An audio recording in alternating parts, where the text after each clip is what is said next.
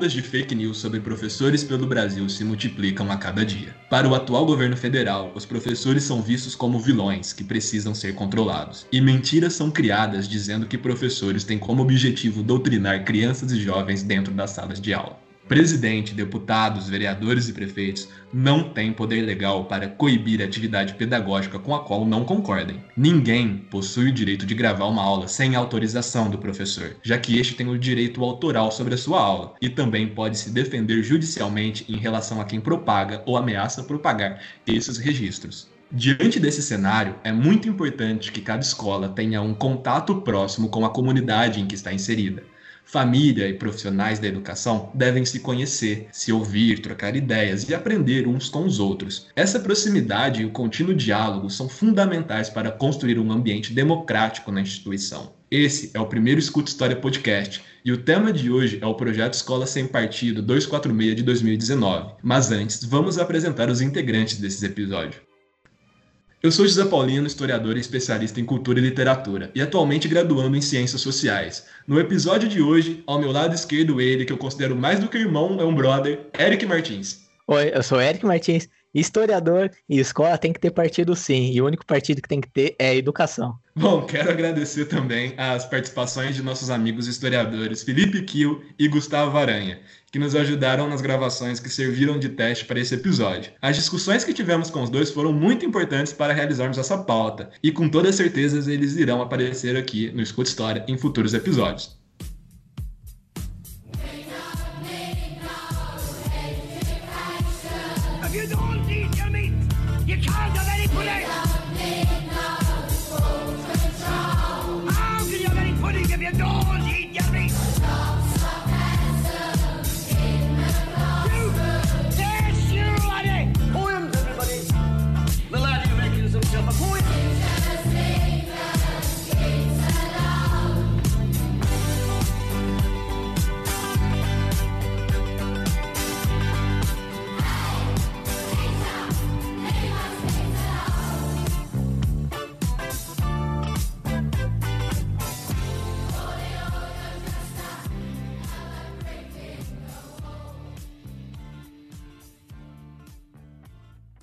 if fundamental debatermos sobre o novo projeto do Escola Sem Partido, o PL 246 de 2019, também conhecido como ESP 2.0, principalmente quando paramos para refletir sobre o atual cenário da educação no país. O Ministério da Educação vivenciou um caos durante os três meses em que Ricardo Vélez esteve no comando da pasta. Ele foi substituído pelo Abraham Ventraub, mas que, assim como Vélez, não tem nenhuma experiência na área da educação. E também é assumidamente seguidor do escritor Olavo de Carvalho, que é considerado uma espécie de guru do governo Bolsonaro. Em um de seus discursos, Ventraub deixou claro que o seu objetivo é varrer das universidades o que ele chama de marxismo cultural. E é com esse contexto de total falta de conhecimento e ignorância e de ataques à pluralidade e à liberdade dentro das escolas que a bancada a favor do projeto Escola Sem Partido recomeça a se movimentar. É importante ressaltar também que temas como neutralidade, gênero, o termo doutrinação, assim como outros tópicos que vamos falar hoje, são muito amplos. Então, futuramente, iremos abordar cada um em episódios separados, de forma mais aprofundada e com convidados para discutirmos mais sobre cada um. E bem, esclarecido isso, vamos ao episódio. Primeiramente, vamos falar como surgiu Escola Sem Partido e como esse movimento ganhou força nos últimos anos. Para isso, o Eric vai fazer uma breve contextualização, desde o surgimento do ESP lá em 2004 e como ele cresceu, surfando nessa onda conservadora que assola o país e que culminou na eleição de Jair Bolsonaro em 2018. Eric, vai aí que essa bucha é tua. É, e que bucha, hein, Zé? Mas vamos lá. O Escola Sem Partido é um movimento criado em 2004 pelo ex-procurador do Estado de São Paulo e advogado Miguel Najib. Como católico fervoroso, Najib afirma que se indignou com o professor de história de sua filha, que chega a comparar o Che Guevara a São Francisco de Assis. Desse modo que o Najib vai fazer, ele vai alegar que os estudantes vão ser prejudicados por serem obrigados a permanecer em sala de aula, enquanto os professores se beneficiam com essa relação. Mas claro que vai ser só apenas os professores esquerdistas e doutrinadores, como o próprio Miguel Najib vai falar, e o próprio movimento dele. Assim, muitos de seus seguidores vão se intitular os defensores dos direitos dos pais e estudantes que sofrem da doutrinação ideológica nas escolas. Então, aí ao longo dos anos, o próprio movimento vai ganhando força e apoio de políticos e personalidades ligados à direita, tais como o MBL, que é o Movimento do Brasil Livre, também da própria família Bolsonaro e do vereador paulistano Fernando Holliday. Isso, lógico que no... também como Fernando Feriado. Fernando Feriado, exatamente.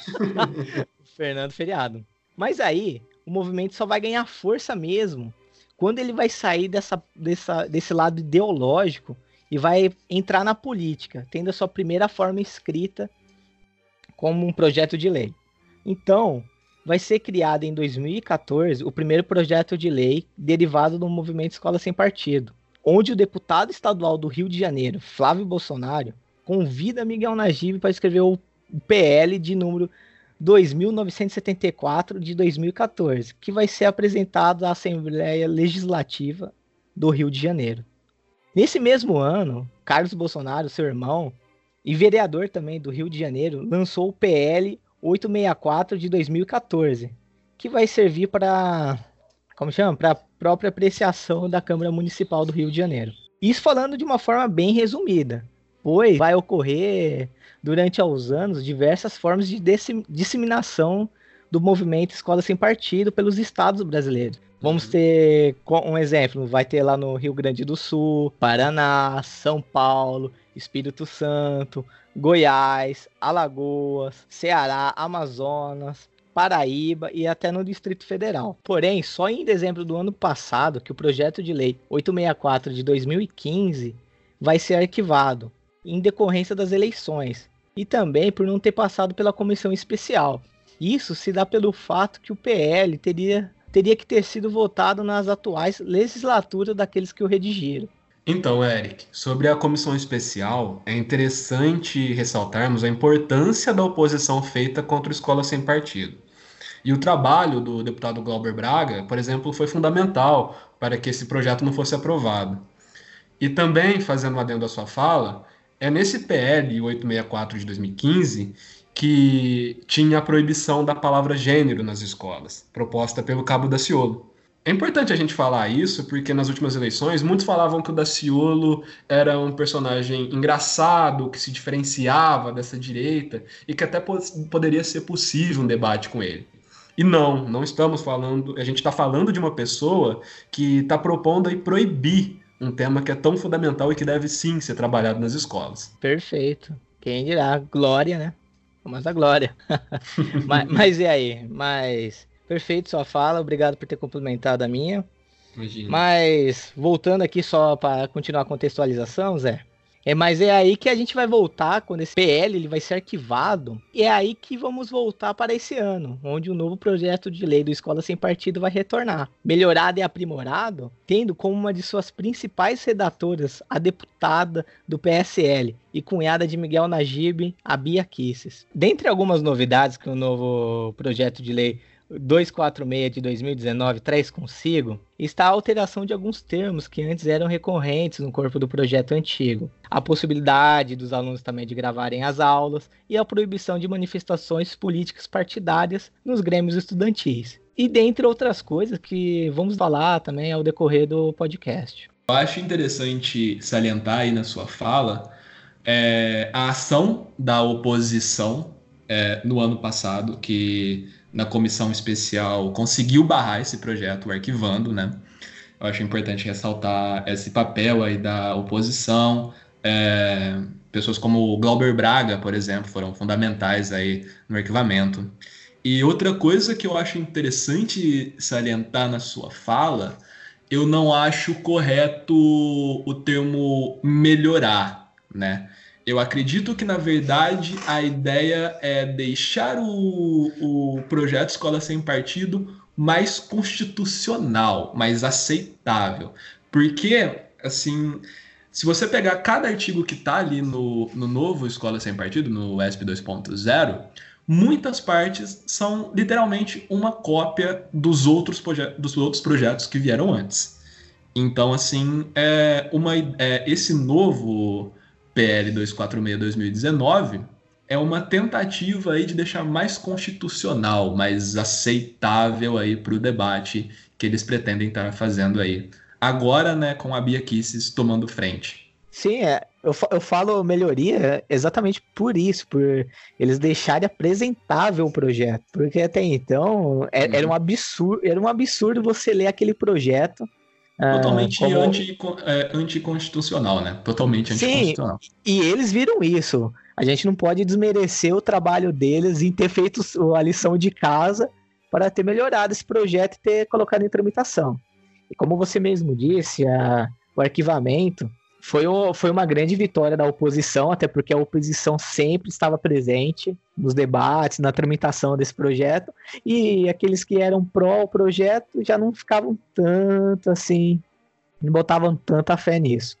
E é triste mesmo a gente ver que esse projeto volta aí com cara nova, volta, eu vou voltar a falar o termo melhorias, porque eles realmente melhoraram o projeto, não que seja um projeto bom, mas eles aperfeiçoaram para não deixar tão inconstitucional, né? E acredito que, uhum.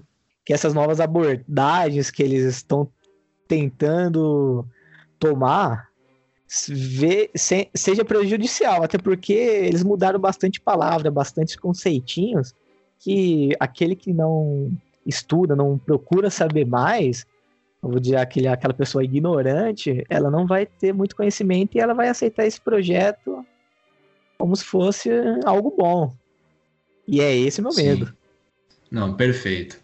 É, para entender melhor como o ESP ganhou tanta força, eu acho importante, Eric, a gente destacar três fatores. O primeiro é que desde 2004, os setores mais conservadores estão falando sobre escola sem partido. E nós os deixamos falar sobre isso sem construir uma oposição a esse discurso forte e coesa é, em relação aos professores. Né? Não articulamos corretamente. Enquanto nós considerávamos o ESP uma grande besteira, ele se propagou até chegar nessa atual forma que ele se apresenta. E é interessante destacar isso porque essa situação é muito parecida com a figura do presidente Bolsonaro e de como a esquerda o tratou apenas como uma piada durante muito tempo. E agora estamos vivendo o resultado da falta de uma oposição forte e consistente. Né? O segundo fator é o contexto político dos últimos anos todos os problemas durante o governo Dilma, o golpe que culminou no impeachment e os muitos escândalos de corrupção que serviram como base para um cenário que acabou por fortalecer esses movimentos conservadores. Eles procuram associar tudo de ruim que aconteceu ao que eles classificam, na maioria, de, na maioria das vezes, como petismo. É, tem uma fala do Miguel Najib, que é o criador do movimento, como você disse, que ele diz o seguinte: o petismo foi tirado da presidência mas o petismo continua dominando a máquina do Estado, especialmente a rede educacional. Então, da forma como montam esse discurso, eles reduzem todo o pensamento de esquerda a essa coisa que pretendem criar sobre o nome de petistas. Essa é a estratégia deles. E um terceiro fator é que é bem claro que eles buscam levar essa dicotomia que estamos vivendo no campo político para o campo educacional como se todos os nossos professores fôssemos militantes de esquerda e como se estivéssemos disseminando ideias partidárias na escola. E isso é um absurdo, né? O Eric e eu nos formamos na mesma turma. É, e eu sou sim marxista e meus estudos estão voltados ao que é denominado marxismo ocidental. Mas nessa nossa turma existia uma pluralidade imensa de pensamentos, né, Eric? Tinham pessoas de esquerda, de direita, tinha até mesmo gente que simpatizava com monarquia, cara. Tinha neoliberal. E com os anos da faculdade, aprendemos a conviver, a debater e até aprender com esse pessoal. Tirando o neoliberal, que aí, né, eu sou contra. Mas enfim. Imaginar que os professores são militantes dentro da sala de aula é ridículo e é uma afronta à prática docente. E é pensando nisso que agora vamos abrir esse projeto de escola sem partido e começar a conversar sobre as partes mais problemáticas dele e todos os absurdos que ele apresenta pra gente. Ah, e só para avisar, vamos deixar o PDF do projeto nas referências desse episódio, para você ouvinte depois ler ele com mais calma e ter uma visão completa sobre o grande mal que é o escola sem partido. Logo no primeiro artigo do projeto, em seu segundo parágrafo, é colocado que se torna obrigatório a neutralidade política, ideológica e religiosa do Estado. Esse primeiro artigo é basicamente uma cópia dos antigos projetos do Escola Sem Partido, como eu já falei anteriormente, e volta a defender uma possibilidade de neutralidade nas escolas. Gente, não existe educação neutra. Se você quer algo neutro, vai comprar um detergente, um sabão, sei lá. Educação neutra não existe. Ponto. E isso é porque estamos inseridos em uma sociedade e por isso expressamos nossas concepções sempre que nos comunicamos. E é óbvio que nós, professores, possuímos nossas próprias concepções morais e ideológicas. Mas, principalmente, sabemos que quando não assumimos uma postura, logo estamos optando pelo lado mais forte. E isso qualquer professor sabe. E basta vivenciar a realidade dentro de sala de aula, onde presenciamos alguns casos onde estudantes reproduzem atitudes racistas, machistas, intolerância religiosa, entre outras questões, que eles presenciam em espaços fora da escola. E, portanto, é dentro desse espaço escolar que esses conceitos podem ser desconstruídos, principalmente quando pensamos na diversidade de alunos e a troca de experiências que acontece dentro da sala de aula. É, é engraçado a gente pensar que que eles querem uma neutralidade onde não existe neutralidade. Porque se a gente para pensar, eu, você, somos professores aqui de história, já demos aulas e sabemos que, principalmente no ensino público, não, não, não falando muito da escola particular, porque a escola particular também tem a sua, suas variedades, mas a pluralidade de uma escola pública é diversa. Sim. Se você tentar ser neutro, você ter a liberdade de aprender, de ensinar, e é de pesquisar e divulgar o pensamento, a arte, o saber, aquilo que fica destacado no, na Constituição Nacional, e também eles tentam trazer esses pensamentos para o Escola Sem Partido, só que de uma forma neutra, é, é totalmente possível. Como você mesmo disse, quer neutralidade, vai lá comprar um sabão, vai, vai sei lá, jogar Yu-Gi-Oh! e tirar a carta lá, deixar em modo de defesa para baixo, mas, mas neutralidade nós sabemos que não. Mas de que forma? Eles não falam como a gente tem que ser neutro. É só não falar de política. Que política é essa? Que partido é esse? É apenas os mar o marxista, mas se você fala de política e fala do, da direita, falando, generalizando, eu sei que eu tô, tô sendo bem polarizado aqui nessa hora da minha fala, uhum. mas se a gente se eles castram a nossa fala de de falar de tudo que é de esquerda, de tudo que eles denominam esquerda, mas falar de coisas que sejam totalmente voltadas para a direita pode, então já não é uma coisa neutra, né? Já não é uma escola sem partido nesse quesito. Eu, é, eu acho engraçado, vou fazer aqui uma pausa para o ouvinte entender nas nossas gravações testes, o Eric sempre usa muito a palavra castração e toda vez eu acabo brincando com ele em relação, cara, você está sendo muito Foucaultiano, né? Muito pós-moderno. E para não repetir essa piada mais uma vez, que já foram muitas, é, eu vou parabenizar o Eric pelo termo castrar é, e pela primeira vez inaugurando aí o momento Citei Foucault do nosso podcast. Parabéns, Eric. muito, muito, obrigado. Foucault, um grande discípulo aí de, de Nietzsche. Meu Deus. É... Um grande discípulo. Não vamos entrar nesse mérito aqui, não, né? Vamos seguir.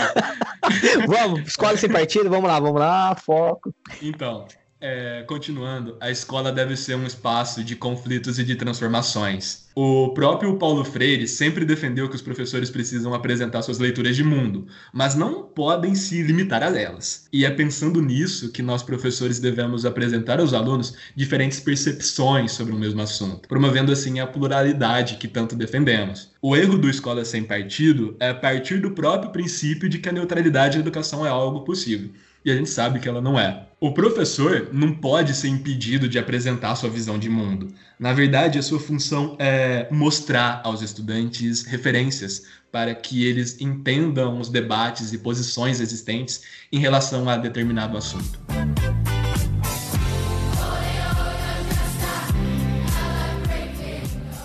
A primeira mudança mais visível que encontramos no ESP 246-2019 está no artigo número 2 do projeto onde é falado que o poder público não se imiscuirá no processo de amadurecimento sexual dos alunos, nem permitirá qualquer forma de dogmatismo ou proselitismo na abordagem das questões de gênero. Bom, até então, o que acontecia nos projetos que defendiam escola sem partido era a proibição do uso da palavra gêneros nas escolas. Então, agora eles fizeram uma mudança sutil, onde colocam que o poder público não vai interferir nas questões de gênero, mas as consequências continuam sendo as mesmas. O que os apoiadores do ESP normalmente afirmam é que existe uma ideologia de gênero nas escolas brasileiras. E isso é outra mentira. O que se promove nas escolas são discussões sobre orientação de gênero e educação sexual, que buscam principalmente prevenir abusos, gravidez na adolescência e doenças sexualmente transmissíveis. E além disso, essas discussões são importantes para combater preconceitos como homofobia, machismo e outras formas de discriminação em função de gênero, já que a perpetuação desses problemas se deve principalmente à falta de informação e reflexão sobre o assunto. Então é sabendo disso é, que é importante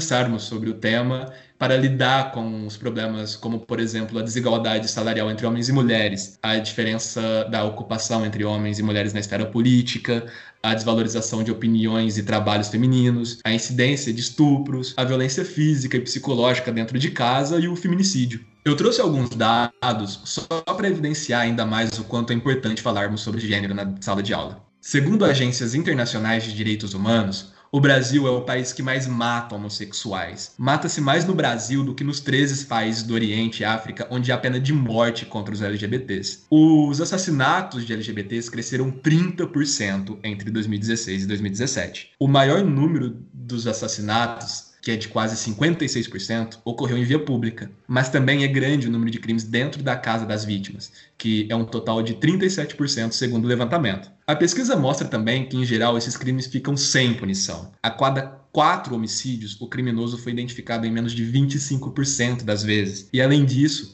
menos de 10% das ocorrências resultaram em abertura de processo e punição dos assassinos. Já em relação ao número de vítimas de feminicídio, dados de 2017 mostram que, em média, 12 mulheres são assassinadas todos os dias no Brasil. É o que mostra um levantamento feito pelo G1. Isso significa que uma mulher é assassinada a cada duas horas. Então, pensando nesses dados, fica claro que a escola é um ambiente muito importante para que as crianças e jovens aprendam conceitos que irão lhes auxiliar e a entender a importância de se discutir gênero dentro da sala de aula. Porque essa discussão na escola tem como objetivo incluir gênero como uma ferramenta que nos ajuda a entender o mundo e tomar uma posição a respeito das diversas violências que produzimos e reproduzimos todos os dias. É, é engraçado ah, na, na, sua fala, a gente, a gente vê você apresentando esses dados, a gente vê que, que, a coisa é séria, é muito séria, e vem esse projeto e quer proibir isso, quer coibir isso, quer nos castrar em relação a isso, a ensinar. E eu fico, eu paro para pensar o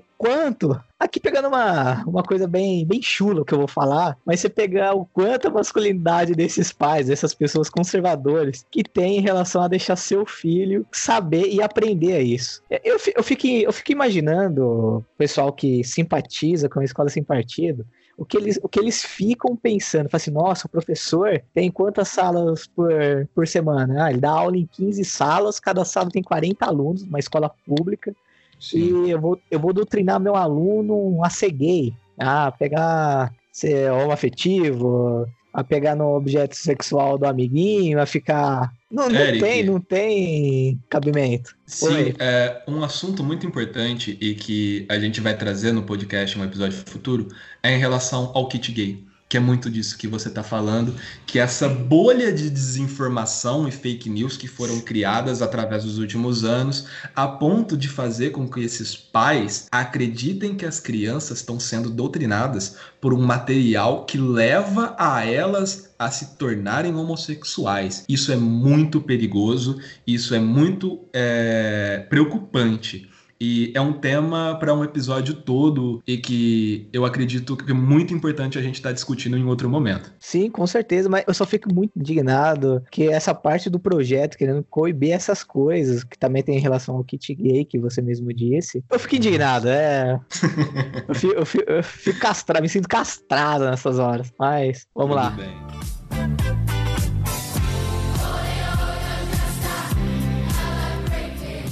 Novidade nesse projeto é em relação ao que eles falam sobre uma suposta doutrinação ideológica que existe nas escolas. No terceiro artigo do projeto é colocado da seguinte forma: Fica vedado o uso de técnicas de manipulação psicológica destinadas a obter a adesão dos alunos a determinada causa. Eric, o que você tem a dizer sobre esse termo manipulação psicológica que substituiu o que eles colocavam como doutrinação até então? Então, Esse artigo terceiro é algo que, como eu mesmo disse para você, e a gente havia falado no começo, eles melhoraram, eles quiseram fazer uma, uma melhoria para deixar menos inconstitucional.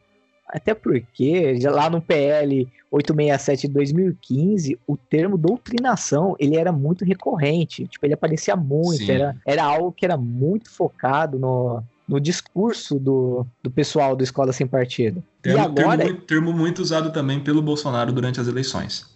Sim, é importante é... ressaltarmos. É, foi uma coisa que foi-se muito usado, mas que pouco se falava o que era doutrinação. É um termo que, que a gente pode falar que ele se esgotou que ele, que ele desde quando veio de 2015 até aqui, ele se esgotou e veio, e veio com uma carga muito pesada. Só que agora eles implantaram um novo termo mais impactante, que querendo ou não, você afirmar o professor ele é, ele manipula psicologicamente um aluno, aí é que vem uma discussão muito mais profunda. Por quê? É o seguinte, vamos pensar que você tira o termo doutrinação que eles não falavam o que era doutrinação. Porque doutrinação para o pessoal da escola sem partida é você falar de Marx na sala de aula e só. Tá é interessante, né, Eric, que até o próprio, é, o próprio Miguel Najib chegou a falar de quanto era anticonstitucional é, esse termo nos projetos, porque ele não ficava definido, né? Não, não era definido o que é doutrinação. É, então era totalmente Sim. anticonstitucional. E segue muito também nessa linha, assim, eles mudam para manipulação psicológica, mas como é definido o que é manipulação psicológica? Como você define esse termo é, juridicamente, entende? É bem complicado pensarmos sobre isso como o dever de casa aqui da Biaquis foi feito, manipulação psicológica, eles vão colocar isso como qualquer coisa que vai ferir aquilo que a família do, do aluno que seja contra a concepção de vida, religião, cultura do próprio aluno. Aquilo que fere, que, que muda e modifica o que o aluno pensa. Pelo é menos é interessante é você falar isso, porque realmente é, é falado de ir contra a família, né? Valores que vão contra Sim. a família. Mas que família que eles estão falando? Existem vários tipos de família, entende? Então, assim, que família é essa que eles estão colocando no projeto? É a família conservadora brasileira aí que a gente conhece que tem só existe o pai, mãe e o filho, que hoje em dia nós temos Sim, dois é pais. Outra, é outra coisa. É, o, estamos no século XXI e a gente ainda tem que conversar isso, né? É assunto para outro episódio. Mas, mas... É, é, é preocupante. Não, mas essa é preocupante. A, além de preocupante, é onde a gente pode colocar o que, Zé? Colocar que essa manipulação psicológica, se você pega que havia dito agora há pouco, que é algo que fere e modifica os pensamentos do aluno com relação aos conceitos, que os princípios e os conceitos que a própria família do aluno estabelece, é algo que vai contra a educação, assim como Paulo Freire falava, né? A educação é algo que transforma, que liberta, que modifica. Sim, é fechar o é fechar o estudante apenas uma perspectiva a uma visão de mundo, indo totalmente o que defendemos é de escola, escola libertária é, e plural, no sentido de pensamentos, falas, valores é, e tudo que se constitui e forma o espaço escolar, né? E é isso, Eric. É, das muitas coisas que me incomodam nesse artigo do ESP 246 é que ele fala como se nós professores fôssemos, na verdade, doutrinadores. Como se tivéssemos a capacidade de fazer uma lavagem cerebral nos nossos alunos. Como se esses estudantes não tivessem pensamento crítico. E é pensando nisso que passamos para o artigo número 4, onde é falado sobre as funções do professor. No primeiro parágrafo, é dito que o professor não se aproveitará da audiência cativa dos alunos para promover os seus próprios interesses, opiniões, concepções ou preferências ideológicas, religiosas, morais, políticas e partidárias. É importante deixarmos claro que os estudantes não formam uma audiência cativa facilmente influenciável incapaz de refletir sobre o que é ensinado em sala de aula. Afirmar que os alunos são uma audiência cativa ativa é um desrespeito enorme a eles, porque os alunos possuem seus próprios pontos de vista, que são construídos em suas diversas relações com a família, amigos, mídia, religião, escola e outros espaços sociais em que eles estão inseridos. É um erro acreditar que o estudante é uma folha em branco, incapaz de formar seu juízo sobre o mundo a partir das experiências, referências que ele traz consigo. O que a escola faz é ensinar a refletir, a duvidar, a perguntar, a querer saber mais. Não existe isso do professor tentar manipular o estudante. À medida em que o aluno lê, pesquisa, escreve, se aprofunda, ele vai dando sentido para sua própria história. E é por esse motivo que ele não pode ser tratado como uma folha em branco, pois é um sujeito social. Ele traz uma história, concepções, ideias e isso precisa ser reconhecido. A escola precisa trabalhar para que esse jovem ou essa criança formule hipóteses, interprete o mundo de diferentes maneiras e desenvolva uma autonomia sobre o seu próprio processo educativo. Então, o papel da educação é garantir as experiências para que ele desenvolva uma visão própria sobre o mundo. No projeto do Escola Sem Partido, eles estão desmerecendo totalmente a formação do professor em sala de aula. Que pensa você, Zé, quando você vai ao médico, quando você vai ao médico, você vai procurar um cara que seja especialista. Você tá com uma doença, você quer saber os seus sintomas, certo? Sim. Você vai nele. Você vai no, no, médico e você já vai com o que você deve tomar e como você deve tratar? Não. Acredito que não. Você vai desmerecer e falar como o médico deve trabalhar, sendo que ele se formou, ele estudou para sua formação? Com De certeza, não, com certeza, acredito que ninguém que esteja ouvindo isso daqui, ninguém sequer no mundo, a não ser outro médico, fale que o jeito de agir e trabalhar do próprio esteja errado. É assim com os professores, eles praticamente estão apontando o dedo na cara do professor, mostrando como ele deve agir pedagogicamente, sem mostrar nenhum método pedagógico para trabalhar com seus alunos. Sim, é, é ridicularizando a nossa profissão, o ofício Sim. de ser professor, como se a gente não tivesse estudado, se a gente tivesse passado por todo o processo de formação que precisamos ter para exercer a nossa profissão, né? Sim, desmerece qualquer professor. É, nosso trabalho, nosso trabalho fica jogado, nossa formação fica a esmo aí no, no universo. Vou usar outro termo Foucaultiano de novo, o mesmo termo, na verdade. Nós ficamos castrados em nossas próprias profissões, na qual a gente estudou, a gente se dedica e para ser professor hoje em dia não é fácil, né? O professor nunca foi tão caçado, nunca foi tão ridicularizado como os tempos de hoje. Sim, concordo totalmente. É, e para o ouvinte é interessante fazer um joguinho aqui. Contem quantas vezes o Eric vai usar a palavra castrar nesse episódio. E vocês ganharão um prêmio no episódio futuro.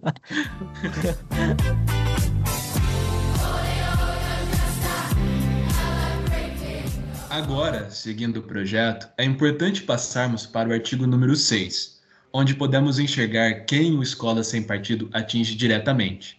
Lá é falado o seguinte: as escolas particulares que atendem à orientação confessional e ideologia específicas poderão veicular e promover os conteúdos de cunho religioso, moral e ideológico autorizados contratualmente pelos pais ou responsáveis pelos estudantes.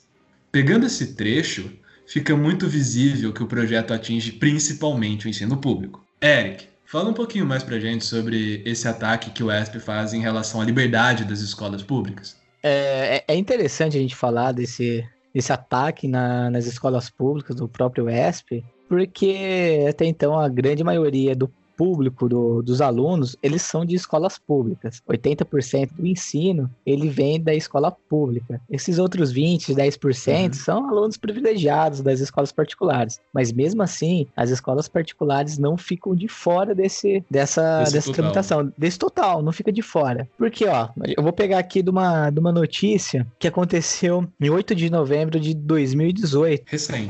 é recente, nos no nossos dias aqui é recente, né? Para historiadores é recente. É, exatamente, exatamente. Porque pode ter alguém que não seja historiador, mas é que onde vai haver uma, uma perseguição a uma professora, é uma, e interessante, era uma professora de história chamada Juliana Lopes, que ela vai correr uma perseguição em uma escola particular. Quando ela fala que, quando ela, os alunos questionam ela de quem ela votou para presidente em 2018, ela disse que se, havia se recusado várias vezes, até que ela cedeu, falou que ela, que ela não votaria em hipótese alguma no Bolsonaro, que obviamente é nosso presidente hoje, mas que no momento que ela disse que não votaria no Bolsonaro, automaticamente os alunos que ali estavam na escola particular acreditaram, falaram que ela era petista, falar, acusaram ela de ser esquerda, de falar mal do Bolsonaro, de ser contra o Bolsonaro, de estar tá doutrinando eles. E, logicamente, por se tratar de uma escola particular, isso vai chegar nos ouvidos dos pais que vão fazer uma forte pressão na escola particular para poder tirar ela, para poder demitir ela. Só que como essa lei ainda não foi implementada, não tem tramitação contra isso, a escola fica meio aflita de poder poder demitir ela por uma causa tão banal como essa. E convenhamos, você falar que você não votou no Bolsonaro não não define diretamente não é motivo você para você ser demitido. É. Não, é, não é o motivo. E a escola cede essas pressões, falando assim bem resumidamente. Eu vou deixar notícia vai estar aí para quem quiser ler na íntegra. Demite essa professora e basicamente faz o que com ela? É, taxa ela como uma doutrinadora, como algo que ela não é, que ela só estava ali relatando a, sua opinião por intermédio dos próprios alunos que quiseram saber isso. E ela não tinha obrigação nenhuma de falar quem ela votou, porque o voto é secreto. Se fosse aberto, todo mundo saberia. Mas isso não vem ao fato. O fato vem que uma escola particular cede a pressões dos pais e demite uma professora por estar usando doutrinação, estou fazendo entre aspas, ou manipulação psicológica, como eles colocam nesse novo projeto, nesse novo ESP 2.0, em sala de aula, é onde as próprias escolas particulares se veem contra esse próprio movimento. E atinge diretamente a escola pública por se tratar da grande maioria do ensino do país, até porque as escolas públicas, como o próprio nome mesmo diz, é pública e que por ser pública quem toma posse desse ensino, quem faz o controle, quem faz a gestão é o governo. E se é o governo que tem, e é o governo que tem a lei, é por lá que eles vão entrar e é por lá que eles vão querer colocar essa escola sem partido, que é muito partidária no meu ponto de vista. E é isso. Acredito que seja isso. Fora. Acabou a minha fala. Mas, mas já em relação às escolas públicas, por elas serem as mais afetadas, por se tratarem da maioria, elas vêm como e se trata, não apenas se tratarem da maioria, como os alunos mesmo, eles são de uma diversidade muito maior e questão de, como eu posso dizer, concepção de pluralidades dentro de uma sala de aula, onde a gente vai encontrar diferentes tipos de identidades, culturas, se, fica muito mais afetada, até porque essa convivência, esse meio social, a escola, uhum. é um meio de integração social, onde a gente conhece o diferente, onde a gente conhece nossos os iguais, os diferen as diferenças. Aprendemos, noutra, é, aprendemos outras visões, né? Sim, e aprendemos a lidar com elas de forma que cria E principalmente a, a respeitá-las.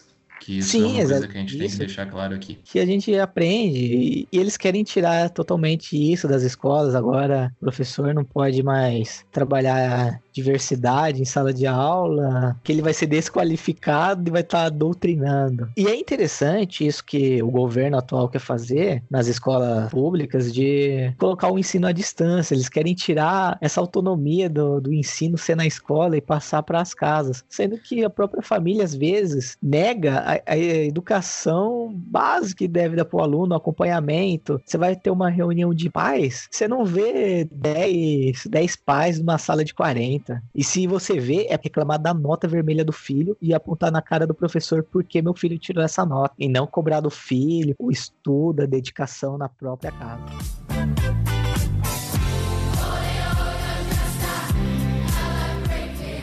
No artigo número 7 do ESP, também temos uma novidade no que diz respeito à gravação das aulas feitas pelos alunos.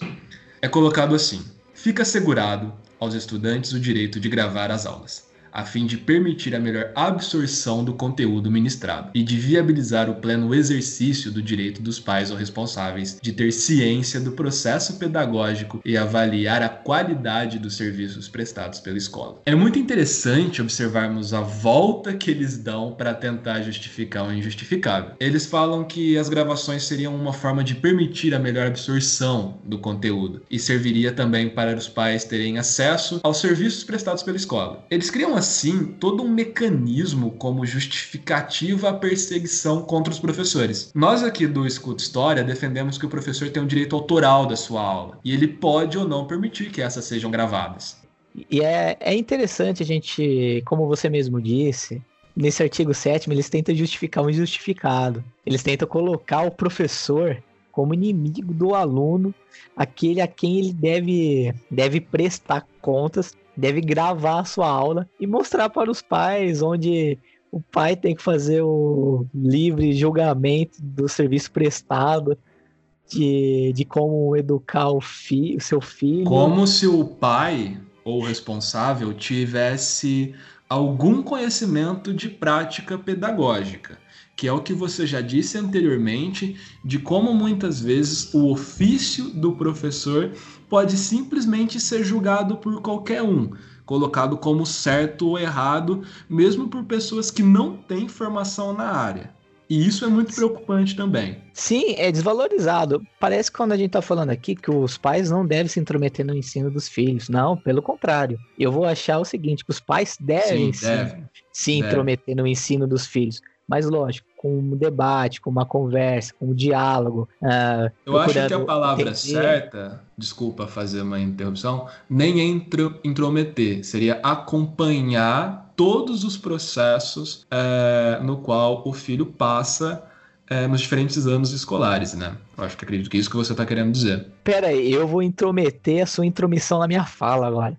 Eu acho que não é nem, a, nem acompanhar. Ele deve fazer parte do ensino-aprendizado do filho. Sim. Eu acho que ele deve fazer parte daquela comunidade escolar, porque hoje em dia a gente tem a ideia de que o ensino tem que ser democrático e tem que haver aquela comunidade escolar. Já no artigo número 8, onde é falado sobre os grêmios estudantis, também é possível observar que o projeto ataca diretamente os estudantes. O artigo coloca que é vedada aos grêmios estudantis a promoção de atividade político-partidária. Gente, o Grêmio Estudantil é o principal meio dos estudantes se posicionarem e se organizarem dentro da escola. O ESP 246 de 2019 então mostra que quer também diminuir a liberdade desses alunos e que sua censura vai além da perseguição contra professores, afetando também todos os estudantes. Então, Zé, a gente veio falando aqui que, que além da censura dos professores, agora eles também querem censurar os alunos, os estudantes. E é aquele caso que a gente viu que, aconte, que aconteceu em Alagoas, quando o, plenar, Sim, o plenário da isso, em 2016. Quando o plenário lá na casa de Tavares Bastos, em 2016, ele vai aprovar no Estado a lei do Escola Sem Partido. Lógico. Como o que... nome Escola Livre, né? Eles mudam Isso, o nome, é... mas muito do que está no Escola Sem Partido também, Sim, novamente, é... voltando é... a esses ideais, é um copia e cola com um nome diferente. É, fez um Ctrl-V, Ctrl-C, o ideal tá ali, eles aprovaram. E é engraçado que os alunos de Alagoas não se calaram, muito pelo Sim. contrário, eles foram lá, foram à luta, eles se, se rebelaram contra o, o Escola Livre, tomaram as escolas e protestaram. E os alunos, eles vão lá, tomam a escola e em protesto contra o Escola Livre. E, por e ainda mais, e eles questionam que aquilo, que eles não são burros, que os professores não devem se calar. É, é legal que eles fazem um apelo popular, eles têm apoio dos professores, da comunidade, e eles criam esse sentimento de que o aluno não é aquela audiência cativa, porque como você mesmo disse anteriormente no começo desse episódio, Sim. sabemos que não existe um aluno cativo. O cara, o aluno, ele não é uma folha em branco, o aluno pensa, o aluno é um ser racional. Não é isso que ele que esses doidos do escola sem partido pensa, que o aluno é essa página em branco que o professor vai escrever da forma que ele quiser. Mas voltando, Sim. Esse Escola Livre, como ele teve esse apelo dos alunos, que é o grande foco aqui, ele vai ser taxado como inconstitucional pelo, pelo Supremo Tribunal Federal, se eu estou enganado, não é? Sim, isso mesmo. Isso ele mesmo. vai ser taxado como inconstitucional e ele vai ser quebrado. Lógico, com o apelo dos alunos, teve toda uma grande mobilização popular, dos próprios professores, como aconteceu lá em Alagoas, querem agora colocar de novo que o aluno é esse ser que não deve participar de forma alguma nenhuma questão política na sua vida, nem mesmo na escola, Sim. onde é um ambiente que eles têm que debater, que eles têm que se construir. Por isso, a, é, por isso a, a importância da existência dos grêmios estudantis, né, Eric? Porque assim, ele é fundamental nesse processo dos alunos se posicionarem, de se organizarem, para tomar frente, conversar, debater e defender também as suas visões sobre determinado assunto. O Grêmio Estudantil é muito importante para isso.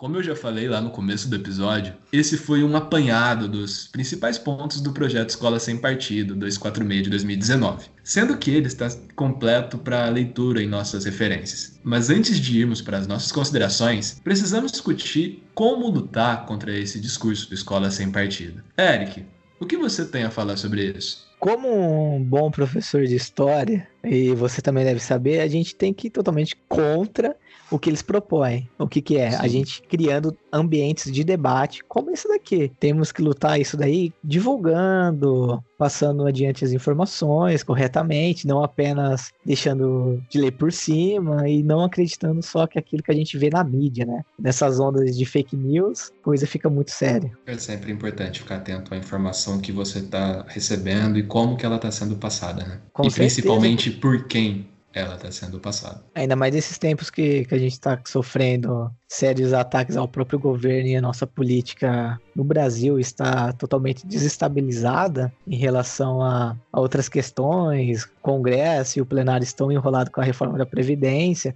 pouco vai se falado, pouco fica em, em voga esse novo projeto da Escola Sem Partido 2.0. Então é algo que tem que ser divulgado, tem que ser falado, não pode ser deixado de lado, que é uma coisa que a educação mesmo precisa ter. Não precisa ter o Escola Sem Partido, mas precisa ter esse conhecimento, precisa ter essa conversa, essa, esse debate, e não deve deixar de lado. É isso. Sim, não podemos nos calar de forma alguma em relação a esse tema. Com certeza. E que e que eu espero que todos os alunos, caso isso seja aprovado no Congresso, seja igual esses alunos de Alagoas, que aquilo me deu orgulho de ver no noticiário. Sim, perfeito. Nós precisamos e além do discurso simplista de ah, eles são fascistas ou ah, só são um bando de malucos, para assim ser possível a desconstrução das ideias do Escola Sem Partido, demonstrando que os vários equívocos e absurdos que estão sendo defendidos por eles. Precisamos também todos entrar nesse debate e não apenas professores, mas os pais, alunos, toda a comunidade, porque se trata de um debate que se diz respeito à educação do país. Pessoas que não sabem do que se trata e ouvem o nome Escola Sem Partido podem pensar que pode ser algo bom, porque a escola não deve ser dominada por nenhum partido. E realmente, o nome caiu muito bem. Os movimentos conservadores sabem utilizar a linguagem das redes sociais e do senso comum. E é pensando nisso que devemos nos articular para mostrar aos legisladores que existe sim uma forte resistência contra esse projeto. Agora vamos fazer as nossas considerações sobre o episódio de hoje. O, o projeto Escola Sem Partido, ele ele parte, fazendo uma brincadeirinha aí com o nome também, né? ele parte de um, de um viés, ele, par, ele parte de um viés muito muito errado no meu ponto de vista, onde eles vão colocar que o professor é o maior problema da educação no país. Eles vão colocar que o problema da educação é o marxismo em sala de aula. É onde eles fazem um ataque, onde não pode haver essas discussões que. Como, como se mesmo... todo professor fosse de esquerda, como já falamos anteriormente, né? Sim, como se não existisse sim. essa diversidade em relação a, aos docentes que estão inseridos nas escolas. Sim, não, não apenas os docentes, como os discentes também, essa diversidade. Eles querem anular tudo isso, todas essas discussões, uhum. como se o professor fosse a grande causa do problema da educação do Brasil e não o investimento, não a estrutura, e não como estamos fazendo e trabalhando essa educação. Então, Eric, o pior do Escola Sem Partido é que ele desvia a atenção das questões que realmente importam e que deveriam estar sendo debatidas por toda a sociedade. Ele desvia a atenção de nossas falhas na alfabetização, por exemplo. Eu trouxe alguns dados bem interessantes que mostram que em 2015 o Ministério da Educação revelou que 22% das crianças não sabem ler direito ao fim do terceiro ano na rede pública. 35% não sabem escrever e 57% não sabem fazer as operações matemáticas. Segundo dados do IBGE, em 2017, 7% das pessoas com mais de 15 anos não sabiam ler nem escrever, o que equivale a mais de 11 milhões de analfabetos. Dos mais de 48 milhões de jovens de 15 a 29 anos, 23%, o que equivale aproximadamente a 11 milhões de jovens, não trabalham, nem estudam ou se qualificam. são mais de 25 milhões de jovens de 15 a 29 anos que não concluíram a graduação e não frequentam a escola. E esse grupo é majoritariamente composto por pessoas negras ou pardas, sendo eles 64% nessa somatória. É lamentável que atualmente o debate público sobre educação esteja sendo dominado por esse assunto, em um contexto no qual há inúmeras prioridades na área da educação que não estão sendo visibilizadas.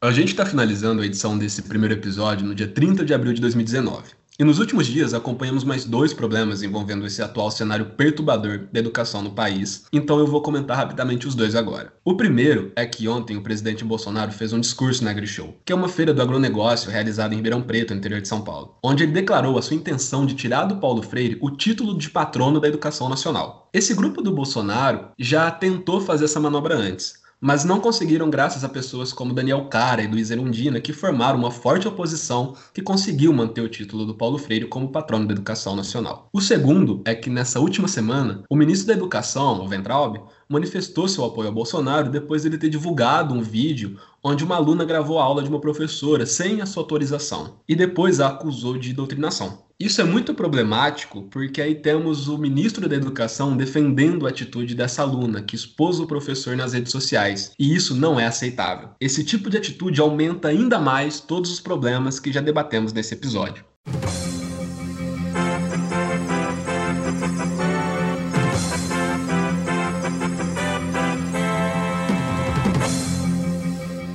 Para saber mais sobre o projeto Escola Sem Partido, é só dar uma olhada nas referências que usamos para elaborar esse episódio.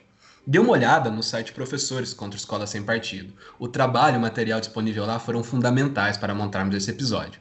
Eric, alguma dica de leitura para o ouvinte? Então, Zé, minha dica não será de leitura, mas sim um filme que eu considero excelente para o tema. Eu vou uhum. indicar o filme Sociedade dos Poetas Mortos. Acredito que seja uma boa para aqueles que querem ver o papel do professor, onde a relação professor e aluno vai muito além do apenas ensinar o conteúdo. É legal Sim. que o professor, nesse filme, vai mostrar que tem o seu papel social na vida de cada aluno, não apenas sendo aquela, aquela relação que o professor ensina, mas sim também para a construção da identidade e autonomia dos mesmos. Fica aí minha dica, sem falar que o protagonista é nosso queridíssimo e saudoso Robert Williams. Maravilhoso. Ah, se você nos aguentou e escutou até aqui, peço com aquele carinho especial que habita em seu coração para que nos siga e nos acompanhe nas redes sociais. Lá podemos debater, trocar uma ideia. Você até pode vir participar de, um, de algum episódio com a gente. Siga-nos lá no Facebook, basta procurar Escuta História Podcast. Ou também temos o Instagram, tá? escutahistoria.podcast. Temos também o canal no YouTube e nosso site, onde postaremos artigos e conteúdos exclusivos. Isso, claro, que futuramente. Confere lá. Também aproveitando um pouco da sua bondade, me siga também no Instagram, Eric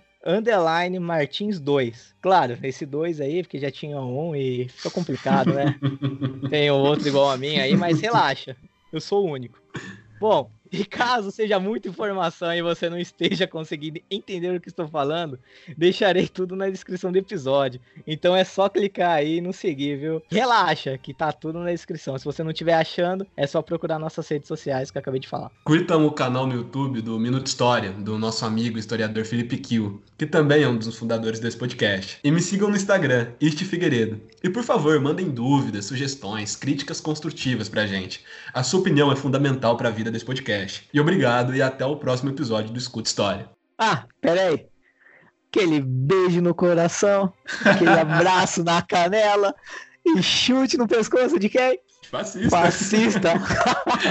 Valeu e até o próximo episódio. Tchau, tchau.